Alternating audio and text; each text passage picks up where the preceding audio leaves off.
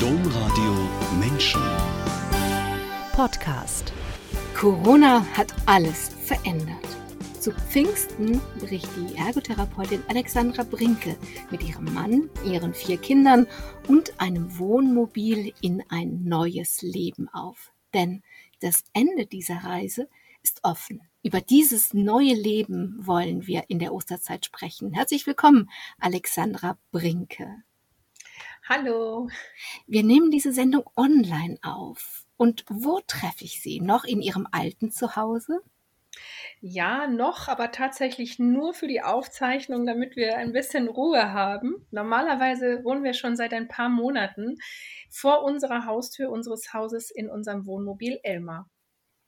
Elmar heißt er. Und Sie wohnen da, um das schon mal auszuprobieren, dass Sie mit zu sechs, ob das gut geht, in, in einem Wohnmobil zu sein?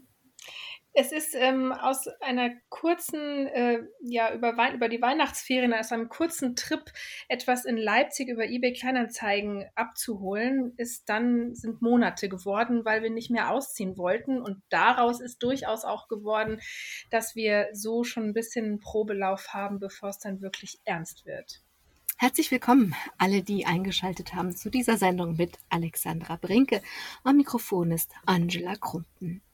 Alexandra Brinke, eigentlich hatten Sie ja ganz andere Pläne. Ich bin versucht zu sagen, damals, bevor Corona kam, aber es ist ja eigentlich erst ein Jahr her. Eigentlich wollten Sie und Ihr Mann Julia Julian vor einem Jahr auch ein neues Leben, aber das wäre ein sesshaftes Leben gewesen.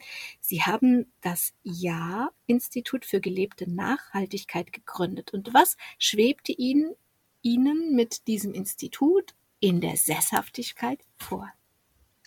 Ähm, wir leben schon sehr lange sehr nachhaltig, also mit einem sehr alternativen ökologischen Lebensaspekt ähm, spätestens mit den Kindern ist es so gekommen. Und so ist es auch über die Jahre so entstanden, dass wir für Freunde, Bekannte und äh, Menschen, die uns aus der Ferne kannten, Ansprechpartner wurden ähm, zum Thema Nachhaltigkeit. Wie macht ihr das? Welche Lösungen habt ihr da gefunden? Wie kann man sich da vielleicht noch verbessern? Und daraus ist die Idee entstanden, dieses Institut zu gründen, ähm, wo wir eben auch fremde Menschen ähm, erreichen und im besten Fall sogar Betriebe und Einrichtungen ähm, zeigen können, wie sie sehr simpel ihren Alltag nachhaltig, nachhaltiger gestalten können, Schritt für Schritt. Das eine ist, dass sie so eine Idee haben, aber das andere ist, dass sie den Wunsch hatten, das, ähm, dieses Institut zu gründen.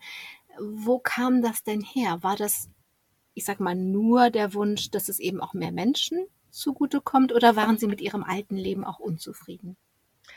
Ähm, also der Drang nach, ich sag mal, mehr Freiheit in Anführungsstrichen und ähm, Selbstbestimmtheit ist, glaube ich, das treffendere Wort. Der, dieser Wunsch, der wurde immer größer über die letzten Jahre in unseren Angestelltenverhältnissen und ähm, eben in dem Leben, wie wir es gelebt haben. Und daraus ist schon auch die Idee entstanden ähm, oder die allgemeine Frage, was, was könnten wir tun, um uns davon ein bisschen zu befreien gepaart eben mit dem ähm, Idealismus, äh, den wir in unserem Alltag ein, eingebettet haben. Also könnte man sagen, es war das Empfinden, dieses, das klassische Empfinden, was so viele Menschen teilen, in so einem Hamsterrad zu stecken und da nicht rauszukommen. Wenn ich höre, dass der Wunsch nach mehr Selbstbestimmtheit ist, das korreliert ja oft, dass Menschen das Gefühl haben, sie, sie stecken in einem Hamsterrad, weil sie nicht selbstbestimmt sein können. Also das war auf jeden Fall ein Grund, wobei der zu dem Zeitpunkt noch nicht so bewusst war, ähm, wie zu dem Zeitpunkt, als wir entschieden haben, wir wollen auf Reisen gehen. Also das war tatsächlich auch nochmal ein Prozess und auch der Wunsch oder die Entscheidung, uns selbstständig zu machen, gehörte zu diesem Prozess irgendwie dazu und war sozusagen der erste Schritt in die Richtung ähm, eines selbstbestimmteren Lebens, dass, es, dass wir wirklich so richtig ja raus wollen aus diesem Hamsterrad. Das ist uns dann tatsächlich erst ein paar Monate später, nachdem das dann eben nicht geklappt hat, so richtig bewusst geworden. Also dazu, zu diesem Leben, was Sie sich vor Corona gewünscht haben und was Sie angefangen hatten aufzubauen, gehört sowas wie Hausbesuche, Menschen zu Hause treffen, persönlich und vor Ort coachen, gucken, was machen die Menschen was könnten sie nachhaltiger machen und so weiter. Das sind natürlich alles Dinge, die mit Corona nicht gehen. Aber was hat denn gemacht, dass Sie gesagt haben, okay, das geht jetzt nicht. Wir könnten ja, also Corona wird vorbeigehen. So viel ist sicher. Keiner weiß wann, aber Corona wird vorbeigehen. Was hat gemacht, dass Sie gesagt haben, ja, Corona geht vorbei, wir warten aber nicht bis dahin? Und Sie hätten das ja sozusagen auf Halde legen können, diese Idee. Das ist ja eine sehr schöne Idee, weil es steht uns ja allen gut zu Gesicht, wenn wir es schaffen, unseren Alltag nachhaltiger zu gestalten. Warum wollten Sie nicht warten? Also die Idee ist auch noch nicht begraben.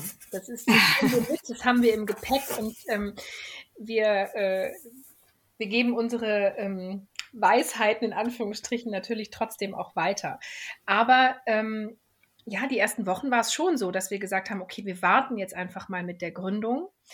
Ähm, als dann, ich glaube, es waren ja so ungefähr zwei Monate später, sich schon herauskristallisierte, dass das eben nicht in ein paar Wochen vorbei ist. Und dann waren es ja, wie gesagt, schon zwei Monate.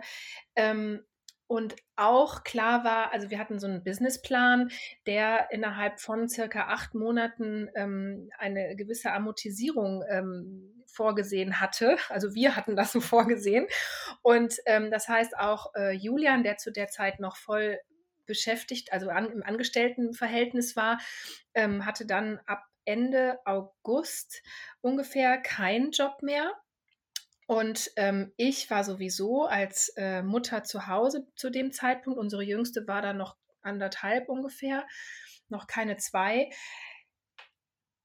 Da war so dieser Moment, wo alles irgendwie passt und wir gesagt haben, wann, wenn nicht jetzt? Und es war einfach, dass wir, also der erste Lockdown, der hat mit uns gemacht, Innenschau, wie bei ganz vielen anderen auch. Wir, wir ich, habe ähm, sehr viel, also mehr als vorher wieder Yoga gemacht, mehr meditiert und mehr das Thema Persönlichkeitsentwicklung groß werden lassen und mich ähm, gefragt, ja, was will ich denn und auch eben was diese Selbstständigkeit, was, was wollten wir damit eigentlich? Warum haben wir diese Veränderung in dem Leben, in unserem Leben, in unserem Alltag so herbeirufen wollen? Und ähm, in dieser Zeit der Innenschau kam ein alter Traum hoch des Reisens und dann damit auch die Frage, wann? Und da war eben dann die Antwort, wann, wenn nicht jetzt? Also es gibt, es gibt ja nie diesen perfekten Zeitpunkt, den, den muss man sich schaffen. Das ist definitiv meine Überzeugung. Und ähm, und dann haben wir halt gesagt, okay, worauf warten wir? Wir können jetzt natürlich uns hier hinsetzen und irgendwie Nebenjobs suchen oder uns wieder ins Angestelltenverhältnis geben, bis das vorbei ist, in Anführungsstrichen. Unter welchen Bedingungen weiß man natürlich bis heute noch nicht. Und dann das irgendwie starten. Aber dieses irgendwie und diese ganzen Unsicherheiten, die sich da so gefügt haben, es fühlte sich einfach nicht mehr richtig an. Es fühlte sich nicht richtig an, auf irgendetwas zu warten. Und da wir das, wie es war, aber nicht in die Hand nehmen konnten, wir, natürlich hätten wir die Selbstständigkeit trotzdem machen können, aber es war klar, wir wären damit nicht erfolgreich geworden unter den Corona-Bedingungen.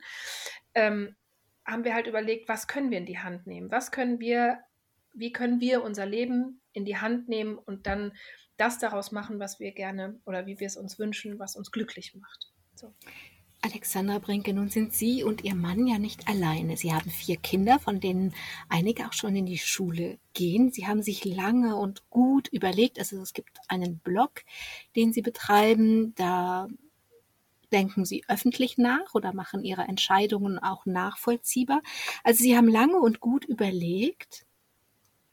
Was hat den Ausschlag gegeben, dass Sie diese Entscheidung, Ihr eigenes Leben, das von Julia und Alexandra Brinke zu verändern, ausgeweitet haben auf das Leben Ihrer vier Kinder? Ähm, also ich fange mal ein bisschen hintenrum an sozusagen. Es gab viele Ängste und alte Glaubenssätze, die uns daran gehindert haben, diese Entscheidung zu treffen, auf Reisen zu gehen. Und zwei Hauptgründe, sage ich mal, ähm, das ist auch das, was wir am meisten gefragt werden, ähm, sind das eine eben die Schulkinder, das ist die Schulpflicht. Wie machen wir das unterwegs mit, ähm, ja, mit Lernen, Homeschooling ähm, und Lerninhalten? Und das zweite ist, wie finanzieren wir das? Und ähm, da eben Glaubenssätze, ja, das schafft man ja nicht, wie kann man das denn? Und das ist ja viel zu risikoreich, man kann ja nicht den Job dafür aufgeben.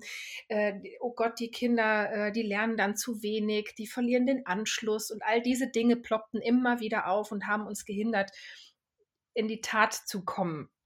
Und Corona, der erste Lockdown, der hat so viel genau davon offenbart, ähm, also gerade das mit dem Thema Homeschooling, wo wir dann dachten, okay, das, das kriegen wir hin. Also vielleicht nicht in der Intensität, weil wenn man reist, will man ja auch reisen und was von Kultur, Mensch und Leben sehen.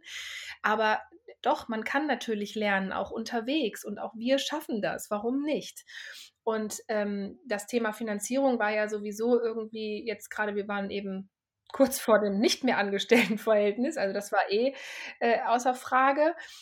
Und ähm, genau, das, äh, jetzt habe ich den Faden verloren. Das macht nichts. Wir machen, wir machen die Finanzierung einfach gleich später. Bleiben wir doch mal kurz bei den Kindern und bei der Schulpflicht, weil es gibt nun mal in Deutschland eine Schulpflicht, keine Bildungspflicht, wie zum Beispiel in Österreich oder in der Schweiz, sondern eine Schulpflicht. Und wenn Sie nicht in die Illegalität mit Ihren Kindern gehen wollen, müssen Sie sich daran ja halten. Jetzt haben Sie aber einen legalen Weg gefunden. Was haben Sie herausgefunden, wie es legal geht? Also es gibt, also wir haben für uns zwei Optionen herausgefunden, die, ähm, die für uns in Frage kamen. Die erste Option war, ähm, an die Schule heranzutreten und ein Jahr Beurlaubung zu erfragen, zu erbeten. Also bis zu einem Jahr kann das die Schule sozusagen genehmigen und dann ist es alles auch Absprache mit der Schule, mit den Lehrern, wie man das dann eben mit dem Unterricht und mit der Wiedereingliederung vollzieht. Alles darüber hinaus muss übers Schulministerium. Ähm, in dieser ganzen Phase seit letztem Jahr, seitdem, die Entscheidung, seitdem wir die Entscheidung getroffen haben, ähm, ist aber unglaublich viel passiert. Und wir haben auch gemerkt, dass dieses Jahr zum einen uns vielleicht nicht reicht, aber auch wir tatsächlich an der Stelle noch ein bisschen mehr Befreiung brauchen, als dass wir uns hier noch so halb an ein altes Leben klammern, an eine, eine Schule, ähm, wo wir dann zurück müssen, in Anführungsstrichen, wo wir auch in Kontakt bleiben müssen, im Austausch sein müssen ähm, und haben für uns dann festge ähm, festgestellt, dass die zweite Variante doch eher die unsere ist, nämlich die, dass sich ähm, Eltern oder mindestens ein Elternteil mit den Kindern aus Deutschland abmelden kann. Das heißt, es gibt in Deutschland keinen Wohnsitz mehr und auch keinen irgendwo anders. Ähm, dann ist man sozusagen reisend und ähm, damit entfällt die Schulpflicht. Es gibt dann so ein paar Regularien, da weiß ich jetzt nicht genau, wie viele Tage, aber man darf nicht so und so viele Tage, ich glaube, es sind circa 100, 158. Ja. Ich habe es auf Ihrer Webseite gelesen. Ja, genau, aber das ist, das ist, das müssen wir nochmal korrigieren, weil es gibt hm. verschiedene Aussagen und es sind hm. eben am Stück, da dürfen es irgendwie nicht mehr als drei Monate sein. Und es gibt so ein bisschen ähm, ja, verschiedene Aussagen an verschiedenen Stellen, aber man weiß einfach, okay, man kann jetzt nicht einfach irgendwo wohnen, sich abmelden und nicht mehr zur Schule gehen. Es soll einfach klar und deutlich sein, dass man wirklich reist, aus welchen Gründen auch immer, oder auch in sich in anderen Ländern einfach aufhält und wohnt und nicht äh, so hintenrum versucht, der Schule zu entkommen. Also das ist eigentlich das, worum es geht. Und das tun wir ja. Was ich daran spannend finde an dieser Lösung, Sie wollten reisen als Lebensart, sage ich jetzt mal. Und jetzt haben Sie einen Gesetzestext gefunden, der Sie zu Reisenden macht. Ist das nicht spannend, dass Sie dann demnächst Reisende sind? Ja, genau. Also das ist überhaupt das Thema, abgemeldet zu sein. Also nicht mehr in Deutschland gemeldet zu sein. Also ich werde weiterhin in Deutschland gemeldet sein, aus steuerlichen Gründen, aber eben der Rest meiner Familie nicht. Und das ist wirklich, das, also das war auch emotional ein unglaublicher Schritt. Es lief alles online, sehr unspektakulär eigentlich, also wegen Corona jetzt auch gerade. Und es war aber allein das auszufüllen, Knöpfchen zu drücken und Enter und absenden und das war schon sehr, ja, sehr emotional. Das, das glaube ich, es, es kann aber ja keine Auswirkungen auf Pässe und Papiere haben, weil sie wollen ja reisen. Sie wollen ja gren über Grenzen gehen. Das heißt, sie müssen sich ja ausweisen. Das heißt, man ist reisend, man ist in dem Land, also sie bleiben Deutsche, Mhm. Ihre Kinder bleiben Deutsche und haben Ausweispapiere. Ja, klar. Aber ohne Adresse drin. Richtig, genau. Ja, okay. Ja, ja sehr spannend. Alexandra Brenke, Sie haben das gerade schon gesagt. Sie werden zwei Sachen gefragt. Das eine ist, wie macht ihr das mit den Kindern und der Schule? Oh Gott, oh Gott. Und das andere ist, ja, wovon wollt ihr denn leben? Fast höre ich so. Aber Kind, du musst doch von irgendwas leben. höre ich so eine Elternstimme, die sagt. Und ähm, nun sind Sie, das haben Sie auch schon gesagt, ein nachhaltiges Leben gewohnt. Das ist meistens ein einfacheres und dadurch in der Regel ein preiswerteres Leben. Aber eben auch dieses einfache Leben muss bezahlt werden. Was haben Sie denn herausgefunden, wie Sie ein einfaches Leben für sich sechs finanzieren wollen? Also äh, ich sag mal, das Hauptstandbein in Anführungsstrichen äh, werden die Mieteinnahmen unseres Hauses sein, also in dem ich jetzt hier gerade sitze, dass wir ganz, ganz fleißig ausräumen, ähm, wird vermietet. Ähm, spätestens ab Mai wird es neu bewohnt werden von einer sehr, sehr lieben Mieterin. Ähm, und die zieht hier mit ihren zwei äh, Pflegekindern ein. Und das, ja, das, wie gesagt, das ist unser finanzieller Haupt, Einnahmepunkt, wobei wir das natürlich nicht einfach verprassen. Uns ist schon klar, dass man davon auch was dann zur Seite tun muss, wenn am Haus mal irgendwas ist und so. Aber das ist schon mal ein ganzer Batzen, weil, ähm, wie Sie schon sagen, das Leben an sich ähm, und dann auch noch im Wohnmobil reisend, das ist einfacher und nicht so kostenintensiv, solange alles gut geht. es wird alles gut gehen. Und ähm, das Zweite ist, dass wir mit der Entscheidung, dass wir reisen wollen, gemerkt haben, dass irgendwie ja sich so schicksalsmäßig alles fügt. Uns werden so, ähm, ich sag mal so Tröpfchen in den Weg gelegt, die immer wieder zeigen, dass wir auf dem richtigen Weg sind. Und genau da so ein Tröpfchen war auch ein, ein Online-Network-Marketing mit ganz nachhaltigen Produkten, die sehr wohlwollend sozusagen in so einen nachhaltigen Alltag mit einfließen, sowieso. Und auch so ein bisschen dann, am Anfang war es eher ein Trostpflaster zu unserer Selbstständigkeit mit der Nachhaltigkeit. Mittlerweile ist es ein ebenbürtiger Nachfolger.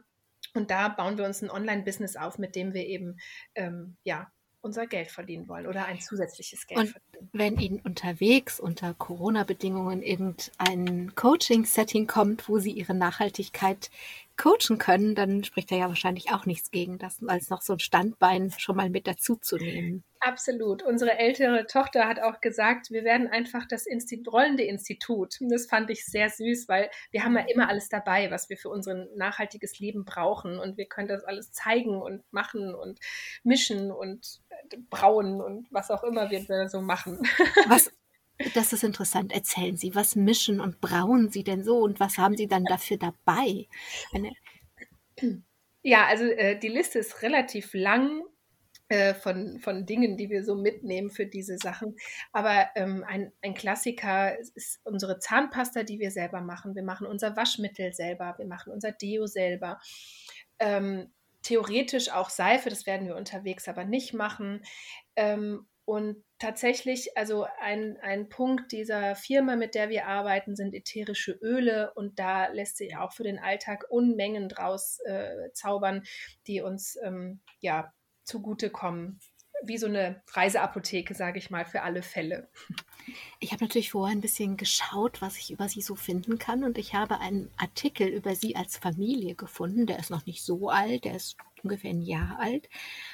Und da haben sie ihr Lastenfahrrad, was sie besitzen, vorgestellt in der Lokalzeitung und haben das mit der Einladung verbunden, wer das mal ausleihen möchte, kann das einfach umsonst tun. Und außer der schönen Geste habe ich mich gefragt, ist das ähm, ein Aspekt in Sachen Nachhaltigkeit, der Ihnen vorschwebt, dass man die ökonomische Seite, die immer mit Geld verbunden ist, dass man da versucht, von wegzukommen, indem man die Dinge, die man hat, eben versucht anzubieten und sich miteinander zu teilen. Also so eine Share Economy. Economy. Ja, absolut. Also das, das wäre auch äh, ein großer Teil unseres Institutes geworden, ähm, sei es äh, gesammeltes Geschirr zu verleihen für Festivitäten, sei es ähm, eben das Lastenrad, das ist ein Lastenanhänger, der, ähm, der auch elektrobetrieben ist, also sich selber trägt und seine Last sozusagen. Ähm, wir haben aber auch so noch zwei Lastenräder mit Kiste vorne dran ähm, und ein Teil übrigens auch, den wir auch werden, versuchen werden, unterwegs ähm, umzusetzen, das werden wir dann sehen, wie gut das geht, ist das Food Sharing. Also wir retten Lebensmittel, die sonst in dem, im Müll landen würden. Und ähm, das macht tatsächlich bei uns 80 Prozent unserer Ernährung aus dass wir uns, ähm, ja, was halt natürlich auch finanziell einen Riesenaspekt ausmacht, aber nicht für uns im Vordergrund steht. Für uns steht im Vordergrund aufzuweisen, dass die Lebensmittel eben sonst weggeschmissen würden und ähm, wir aber davon noch wunderbar leben können. Und das ähm, war auch in Verbindung mit dem Lastenrad, also dass man eben damit wunderbar auch große Mengen, kistenweise Lebensmittel retten und verteilen kann. Wie wird das denn unterwegs sein? Haben Sie Platz am Wohnmobil, also ihm kann ich mir jetzt nicht vorstellen mit sechs Personen, aber am Wohnmobil vielleicht, um diese Räder mitzunehmen oder einen Teil der Räder mitzunehmen? Ja, genau, es ist ein Bruchteil. also ich habe ein ganz, ein großes Lastenrad, wirklich mit so einer riesigen Holzkiste vorne, ist ein Dreirad. Das können wir nicht mitnehmen, das ist unmöglich. Dafür müssten wir einen Anhänger mitnehmen und das wollen wir nicht einfach, ähm, ja, weil das, dann sind wir auch noch größer und noch schwerer und länger und ja, aber ähm, es, wir werden ein, eine Art Motorradträger ähm, hinten auf die Anhängerkupplung, also unser Wohnmobil hat eine Anhängerkupplung und darauf kommt so eine Art Motorradlastenträger, wo das Zweiradlastenrad von Julian dann drauf passt. Es wird ein Klapprad und noch ein Kinderrad mitkommen und das Lastenrad an sich ist auch schon so ausgestattet, dass da drei Kinder drauf Platz finden würden. Und oh. äh, das heißt also, Genau. Wir werden mit, dem, mit dem Kinderrad hat dann das, das vierte Kind auch Platz. Genau. Ja. Alexandra Brinke. Es ist ein bürgerliches Leben, das Sie, auch wenn es ein nachhaltiges bürgerliches Leben ist, das Sie als Reisende hinter sich lassen wollen. Und so ein bürgerliches Leben haben Sie als Kind und Jugendliche auch gut kennengelernt. Aber es hat Ihnen auch, aber nicht immer gut getan. Sie sind ein Einzelkind, auf das ihre Eltern lange und sehnlich gewartet haben und das sie dann anschließend gut behütet haben. Was daran hat Ihnen gut getan und was nicht? Ähm, also das, was mir auf jeden Fall daran gut getan hat, ist, ähm, dass ich ein unglaubliches Urvertrauen habe an, an Liebe umhüllt zu sein. Also ich ich habe ein tiefes Vertrauen darauf, dass immer alles gut wird und dass ich ähm, getragen bin, dass ähm, getragen werde sozusagen. Und ich mich, daran muss ich immer wieder arbeiten und mich erinnern, aber dieses Vertrauen, mich diesem Lebensfluss sozusagen hingeben zu dürfen, das, ähm, ja, das hat dieses behütete und sehr geliebte auf jeden Fall mit mir gemacht. Und ähm, aber an ganz vielen Stellen hat mich das natürlich schon auch eingeschränkt. Ähm, an vielen Stellen habe ich mich vielleicht einfach nicht so richtig getraut, ich selber zu sein oder ähm, ja, zu sagen, zu zeigen, wer ich wirklich bin, was mir wichtig ist und ähm, oder was ich nicht will. So. Und habe sehr versucht zu gefallen, also auch meinen Eltern, aber auch unserem Umfeld. Und das hat mich schon sehr geprägt und auch meine Schulzeit sehr geprägt. Stichwort Schule. Schule ist heute ein großes Thema für Sie, wie Sie da Ihre vier Kinder durch diese Zeit bringen. Es war auch ein großes Thema für Sie, als Sie Schülerin waren, denn Sie sind gemobbt worden und haben das zwar schon auch erzählt, aber nie so, dass Sie wirklich Unterstützung oder Hilfe bekommen hätten. Ja, ich konnte das damals auch gar nicht in Worte fassen, was da passiert, weil ich das erst rückblickend wirklich verstanden habe. Und damals war das Thema Mobbing an Schulen noch kein Wort, was man, womit man so jongliert hat und irgendwie das aufgefangen hätte. Und ähm, ich habe halt versucht zu gefallen und an allen Stellen habe ich das auch immer wieder geschafft, aber eben sehr kurzzeitig nur. Und ähm, mein Vater war selbstständig und, und sehr erfolgreich, sehr selbstständig. Und ähm, mir hat es nie an irgendwas gefehlt.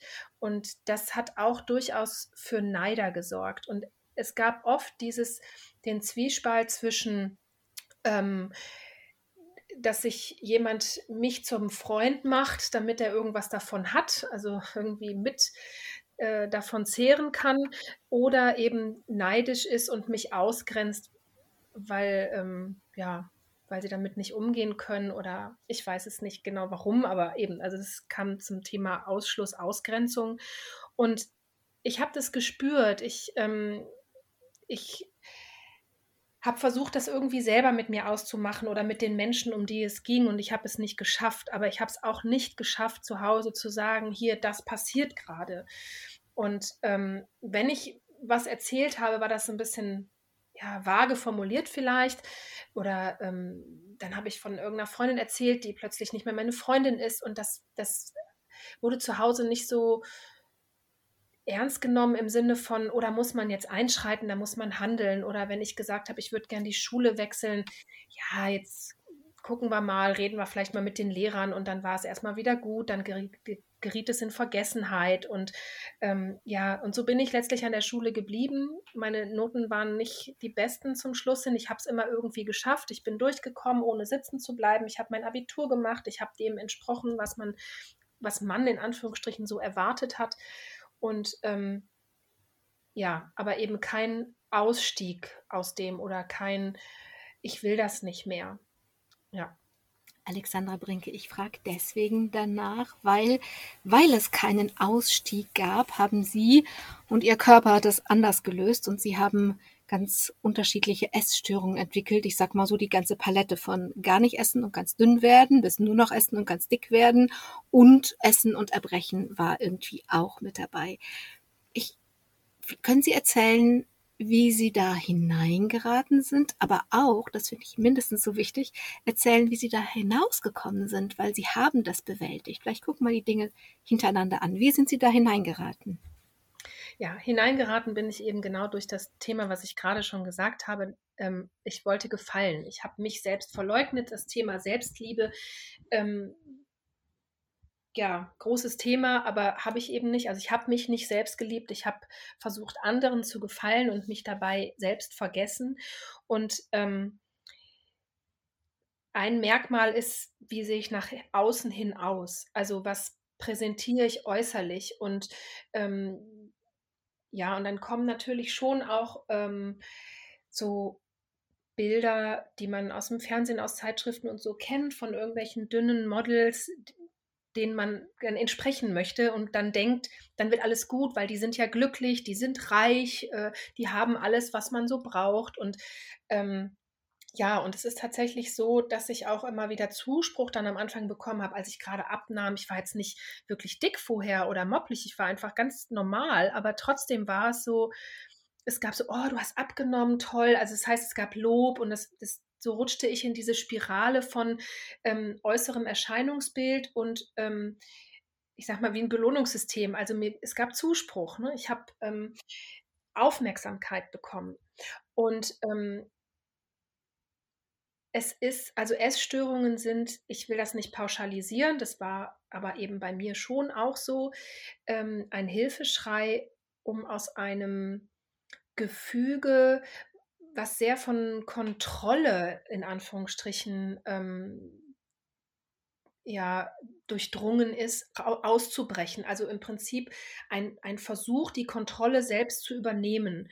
Ähm, das funktioniert natürlich nicht. Das ist nur augenscheinlich vielleicht am Anfang so, dass man das Gefühl hat, man hat jetzt was unter Kontrolle, also sich selber, sein Essverhalten, sein Körper, wie auch immer. Aber ähm, das funktioniert natürlich nicht ernsthaft. Das ist ja nicht die Lösung des eigentlichen Problems. Und im Prinzip habe ich versucht, auch mir selbst zu gefallen. Durch diese ständige Veränderung am Anfang, gerade mit dem Abnehmen und dünner werden, habe ich auch versucht, eine Selbstakzeptanz hervorzurufen, was natürlich überhaupt nicht funktioniert hat und ich überhaupt nicht in der Lage war, auch geliebt zu werden, Freundschaften und Liebe anzunehmen, ging gar nicht. In der Zeit habe ich auch meinen Mann Julian kennengelernt, der mich wirklich bedingungslos sofort geliebt hat, als wir geliebt hat, als wir uns kennengelernt haben und ich ich habe es, ich glaube, zwei oder drei Monate vielleicht ausgehalten und dann habe ich ihn wirklich richtig von mir gestoßen, weil ich das, es, es ging nicht. Also ich habe mich selber nicht geliebt, es war nicht möglich, mich lieben zu lassen. Das ist eine genau. lange Geschichte und Sie haben das, ähm, Sie haben dann sich auf sich selber fokussiert und als Sie dann später soweit waren, hat, ist Ihr Mann zurück in Ihr Leben gekommen. Bleiben wir bei dem Weg da raus, also da rein, haben Sie gesagt, es ging um Gefallen, es ging um Kontrolle, es ging um den Versuch über ein akzeptables Selbstbild, also ein äußeres Bild, ein inneres Bild zu schaffen. Um diese Dinge ging es. Und nun sind sie heute Mutter von vier Kindern und das ist einfach ganz wichtig. jeder muss essen. Also wenn man Alkoholsucht, das kann man sein lassen. Essen kann man nicht sein lassen. Das heißt, sie haben eine große Verantwortung den Kindern gegenüber und sie haben es geschafft. Und das interessiert mich wirklich sehr, wie sie da so rausgekommen sind, dass sie heute ein gesundes Essverhalten haben, obwohl es über viele Jahre gegangen ist und eben auch ganz verschiedene Formen angenommen hat ja, es hat wirklich, wirklich lange gedauert und es war ein sehr, sehr langer Prozess. Ähm, also angefangen hat es tatsächlich damit damals, als ich, ähm, also es hat ja begonnen mit Magersucht und gar nicht mehr essen und meine Mutter hat es tatsächlich geschafft, sich da nicht so richtig reinzumischen, also irgendwie mich zu bedrängen, ich müsste ja auch jetzt essen. Also als sie gemerkt hat, dass das so nicht funktioniert und dass da mehr dahinter steckt, hat sie sich wirklich zurückgenommen, ähm, wofür ich ihr heute wirklich unendlich dankbar bin, weil sie mir den Raum gegeben hat der Selbsterkenntnis. Und das ist auch das, wo ich sagen würde, dass das hat sich dann in den nächsten Jahren immer wieder so hingezogen. Also dass, ähm, dass ich den Raum für mich hatte, hinzuschauen und mich selbst zu erkennen und daraus wieder zu wachsen und wieder eine, ein Stückchen eine Veränderung hervorzurufen. Das hat auch, äh, es hat natürlich Therapien gegeben, ähm, verschiedenste Formen. Ich habe ähm, auch viele abgebrochen, weil ich entweder noch nicht so weit war oder weil auch die Therapieform nicht gepasst hat, weil es therapeutisch vom Menschlichen nicht gepasst hat. Aber ich bin immer am Ball geblieben und ich habe immer wieder ähm, ja viel Selbstreflexion, Persönlichkeitsentwicklung mit mir selber, mich mit mir selber beschäftigt und geguckt, ähm, wer ich bin, was ich will und woher das kommt. Und äh, es gibt jetzt nicht das Patentrezept und so kommt man da raus. Aber hingucken, definitiv. Und ja, wie Sie da rausgekommen sind. Nicht genau, als Patentrezept, also, sondern ja, als ein Beispiel, ja. Genau, es, also ich wollte nur sagen, es ist nicht, das ist nicht die Lösung, die mhm. für jeden einfach ginge, aber ähm, bei mir war es auf jeden Fall immer wieder hingucken, mit der Nase rein und ähm, Akzeptieren von dem, was da ist, also sprich eine Sucht, also Essstörung ist ja egal in welche Richtung, eine Sucht, aus der man raus muss. Und wie Sie schon gesagt haben, das ist unglaublich schwer, weil essen muss man, ja, auf Dauer. Ähm, das kann man nicht einfach weglassen und ausblenden, wie bei Alkohol oder Rauchen. Ähm, und das ist schon schwer genug, weil es sich in unserem Alltag ja überall präsentiert. Aber Essen, das muss man. Und ähm, ich habe es geschafft, dahinter zu gucken. Ich habe geschafft, im Prinzip das, das, äh, das Rätsel zu lösen, warum ich versucht habe, mit Essen irgendwelche Herzenslücken oder eben Selbstzweifel ähm, zu stopfen. Und das, ähm, ja, und jetzt am Ende würde ich sagen, viel Innenschau, Thema auch äh, Therapien, aber auch eben Meditation haben mir sehr geholfen, ähm, zu mehr Selbstakzeptanz und mittlerweile würde ich sagen auch zu Selbstliebe. Das ist immer noch ein Prozess, der mir schwer fällt, Selbstliebe. Ich glaube, das kennen wir aber alle. Das ist jetzt nicht mein persönliches eigenes Problem.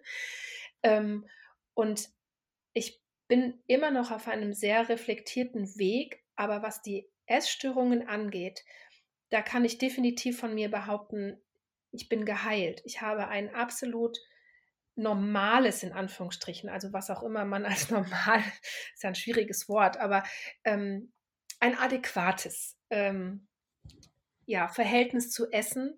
Klar ist mir ähm, gerade mit Kindern gesunde Ernährung und auch in unserem nachhaltigen äh, Sinne ökologisches Essen, ähm, also wir sind Vegetarier mittlerweile, ähm, aber es ist alles nicht fanatisch. Also es ich weiß, wie es vielleicht optimal wäre, aber es gibt auch Zucker in unserem Leben und es gibt auch fettige Essenssachen in unserem Leben und all diese Dinge, die haben ihren Raum und Berechtigung und sie dürfen da sein und es gibt einfach ein ja, normales Essverhalten, sage ich mal.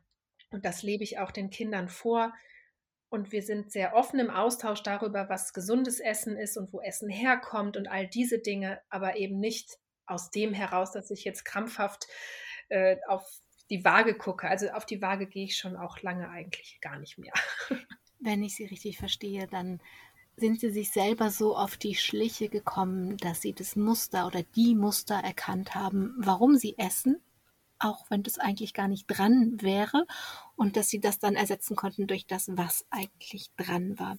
Alexandra Brinke, Sie haben Abitur gemacht, Sie haben studiert, das brauchen wir jetzt nicht alles erzählen, das ging alles parallel mit diesem Weg, dass Sie versucht haben herauszufinden, wer bin ich äh, in der Welt und was will ich in der Welt.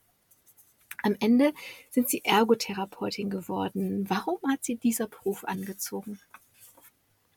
Ja, auch das war ein ein eher langer Prozess. Ähm, ich, mein Vater, wie gesagt, er war selbstständig und ich Einzelkind. Und am Anfang war für mich irgendwie klar, ich werde in seine Fußstapfen treten und dieses Geschäft übernehmen, welches einfach auch groß ist und gut lief und Herzblut meines Vaters beinhaltete.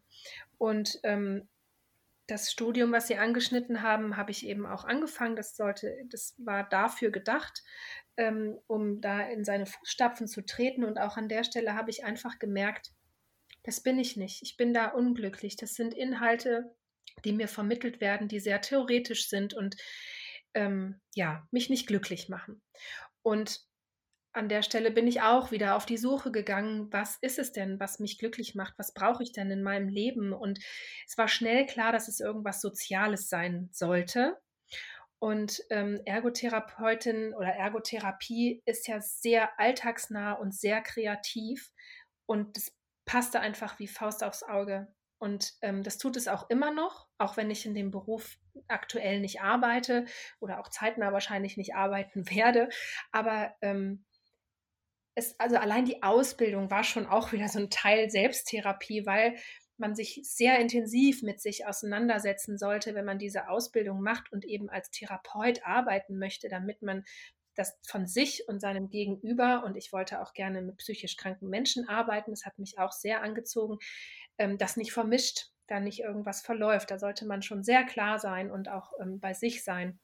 Und das ja, und da so ist es dazu gekommen, dass ich die äh, Ausbildung gewählt habe und die perfekt einfach auch zu dem Zeitpunkt in mein Leben gepasst hat. Und die mir beim Nachdenken über sie, als ich diese Sendung vorbereitet habe, so erschien auch wie eine sehr gute äh, Qualifikationen, viele Skills für ihr Homeschooling demnächst. Denn als Ergotherapeutin müssen sie so viel können, also so viele Fertigkeiten haben, mit Stoffen umgehen und Dinge vermitteln und immer wieder neu kreativ an Dinge herangehen, dass ich dachte, das passt mal richtig gut da haben Sie total recht, aber ich war lange nicht in der Lage, das selber so zu sehen. Also das kam tatsächlich erst in dem letzten Jahr und, äh, und auch mit ein bisschen Veränderung der Sichtweise, äh, was Schule denn alles sein kann und was Schule alles so bedeuten kann und ähm, dass es eben nicht immer der Frontalunterricht sein muss, sondern eben sehr kreativ äh, angefangen, also dass man die Dinge sehr kreativ angehen kann und begreifen kann. Also ja, im Prinzip genau das, was ich der Ausbildung gelernt habe und auch durchaus Patienten und Klienten immer wieder vermittelt habe. Alexander Brinke, nun ist es eines, von so einem neuen Leben zu träumen und ich glaube, während Corona machen das noch mehr Menschen als sowieso schon, aber es ist was ganz anderes auch zu tun. Und da Sie ja kurz vorm Aufbruch sind, würde ich gerne mit Ihnen angucken, was Sie denn anders machen. Ähm, eine Sache haben Sie schon gesagt oder zumindest angedeutet, ist, man darf nicht nur reden, man muss sich wirklich einen Plan machen. Ich glaube, Sie haben sich sogar Datum gegeben. Ja, also ich, genau, Dream Big, das finde ich ist ein, ein, sehr, ein sehr guter Rat. Man sollte immer groß träumen, aber um von dem Träumen auch wegzukommen, muss man, darf man Entscheidungen treffen. Und ähm, für uns war das äh, im Mai vor einem Jahr, dass wir die Entscheidung getroffen haben zu reisen, Also erstmal nicht, ja, irgendwann und jetzt gucken wir mal und vielleicht finden wir ja ein Fahrzeug und dann schauen wir mal, sondern wirklich zu sagen, nein, wir wollen reisen und wir haben es dann noch getoppt mit dem, dass wir gesagt haben, und zwar dann und dann. Also dann fahren wir los. Komme, was wolle, es ist egal, aber wir fahren dann los. Und das ist eben Mai äh, 2021. Und ähm, wirklich innerlich sich zu positionieren, sich selbst gegenüber, ja, das macht es erstmal auch leichter nach außen, das zu, zu äh, vertreten und zu positionieren, aber überhaupt innerlich eine Entscheidung zu treffen, ich will das und das. Es muss ja nicht Reisen sein, es darf ja auch was völlig anderes sein. Es darf auch ein Jobwechsel sein oder ein Ortswechsel an sich umziehen oder was auch immer. Eine, wenn ich merke, ich bin in irgendwas nicht mehr zufrieden, sich zu fragen, okay, warum und was würde mich glücklicher machen? Und dann die Entscheidung zu treffen, hey, und ich mache jetzt das, was mich glücklich macht. Und wenn ich merke, es kommen Sätze hoch wie, ja, aber das geht ja nicht, weil, und ach, was sagt denn XY? Und hm, hm, hm, sich zu fragen, woher das kommt. Also warum kommen diese Sätze denn hoch? Warum, äh, warum erlaube ich mir oder eben eine Stimme in mir nicht das zu tun? Weil es gibt kein, das macht man so nicht.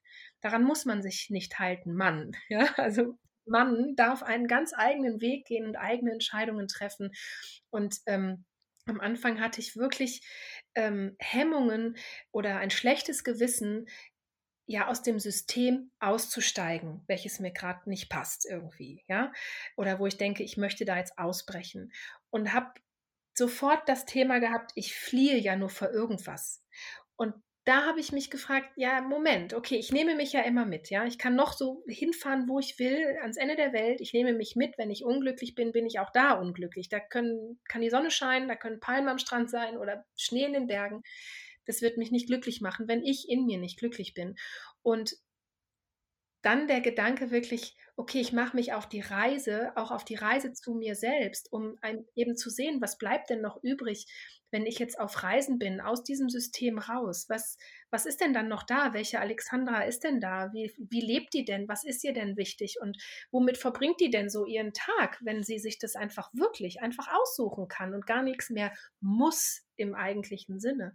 Und das, ähm, ja, und das genau mache ich jetzt oder, das, oder machen wir jetzt. Es ist ähm, eine sehr bewusste Entscheidung, keine Flucht irgendwie weg von irgendwas, sondern wirklich eine bewusste Entscheidung zu etwas anderem hin und ähm, zwar aus dem System raus, aber vielleicht auch einfach in ein neues, eigengeschaffenes System. Und ja, das das ist sozusagen die innere Seite, wie sie sich innerlich vorbereiten, indem sie sich selber ein Datum geben, indem sie sich selber so ernst nehmen und mit allen Widerständen, die da so kommen, umgehen. Aber es gehört ja auch eine äußere Vorbereitung dazu. Sie müssen ja auch im Außen ganz viel regeln. Und ein Van, also irgendwie ein Transportmittel musste her, damit sechs Menschen reisen können. Ein ganzer Haushalt muss weg.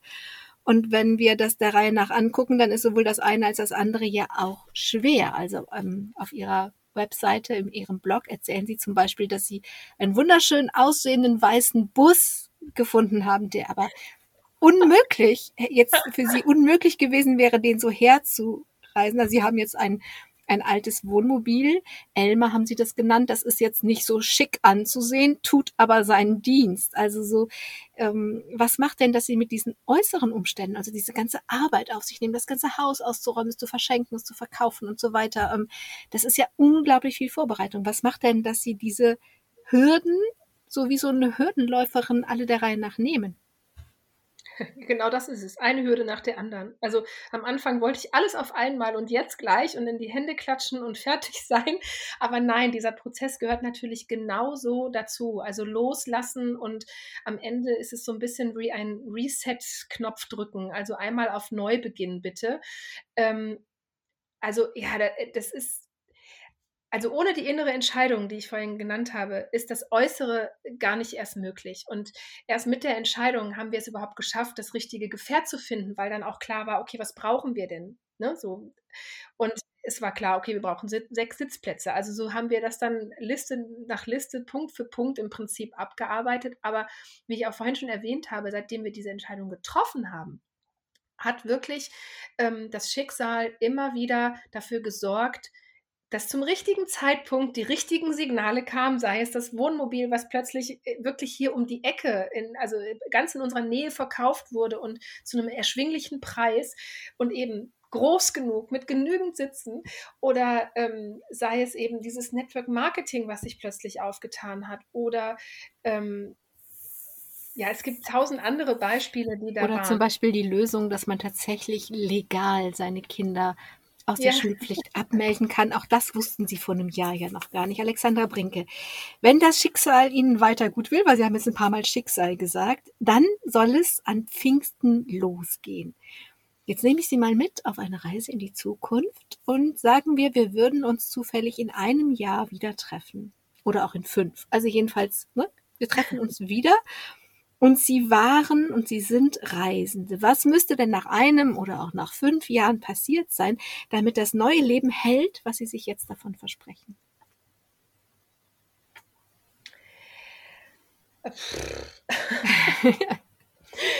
Also ähm, es, es ist gar nicht so in sich konkret, dass wir feste Vorstellungen haben, ähm, die nicht variabel wären, sondern es ist tatsächlich so, dass es ein Gefühl ist, was ich eher beschreiben würde. Es ist ähm, in diesen Flow des Lebens zu kommen. Also zu, zu spüren, man ist am richtigen Ort zur richtigen Zeit, ins Vertrauen des Lebens gehen zu können und einfach zu wissen, ich bin hier richtig, egal wo ich gerade bin. Und ähm, ja, das ist es eigentlich. Also, dass das wirklich es ist uns egal, welche Länder wir letztlich bereisen dürfen, wo wir reinkommen oder nicht. Das ist, es wäre vieles wäre schön und würden wir uns wünschen, aber es ist nichts auf der festen Liste und, und würde uns erschüttern, wenn es dann doch nicht geht. Dann ist es eben so und dann, dann finden wir was anderes und es wird sich uns was anderes bieten. Und ein kleiner Wunsch ist es, dass wir vielleicht, wenn wir wieder sesshaft werden möchten, dass es eine Art ähm, Gemeinschaft gibt eine Art Community, einen großen Lebensraum, sage ich mal, von mehreren zum Beispiel kleinen Häusern oder mehreren Vans und, und, Wohnmobilen, vielleicht mit einem Bauernhof ansässig, wo es auch ein paar feste Häuser gibt und man einfach ein gemeinsames, freies Leben so führen kann. Ich hatte ja. eben auch gar nicht nach so, ich hätte jetzt nicht erwartet, dass Sie sagen, oh, dann muss ich in Schweden und im Baltikum gewesen sein oder so. Das war gar nicht, also dahin zielte diese Frage gar nicht. Am Ende haben Sie es jetzt gesagt, dass das ein freies Leben. Also ich hätte vermutet, dass Sie antworten, oh, wenn Sie, wenn wir uns wieder treffen und wenn es gehalten hat, was ich mir jetzt verspreche, dann ist es ein selbstbestimmtes Leben gewesen in der Zwischenzeit. Ja, definitiv. Also das, äh, ja, das trifft den Nagel auf den Kopf. Alexandra Brinke, ich danke Ihnen für Ihre Zeit, die Sie gehabt haben, obwohl Sie so viel zu tun haben. Und das mit der Technik war nicht so einfach. Also Sie mussten mindestens doppelt so viel Zeit haben, wie man das, wie es sich jetzt anhört. Also ich danke Ihnen dafür und ich wünsche Ihnen und Ihrer Familie von Herzen, dass Sie das unterwegs leben können. Dieses selbstbestimmte Leben und wenn alles gut geht, in dem Vertrauen am richtigen Ort zu sein. Alles Gute Ihnen und den anderen fünf unterwegs. Wenn Sie mögen, schreiben Sie doch ab und zu meine Postkarte. Es würde mich sehr interessieren, ob es Ihnen gut geht unterwegs. Ich danke allen, die an, in der Osterzeit zugehört haben und hoffe, dass etwas Inspirierendes dabei war in Richtung Nachhaltigkeit oder auch in Richtung Selbstbestimmtheit. In jedem Fall in Richtung auf ein neues Leben und darum geht es an Ostern. Am Mikrofon war Angela Krumpen. Machen Sie es gut. Domradio Menschen. Weitere Informationen finden Sie auf domradio.de.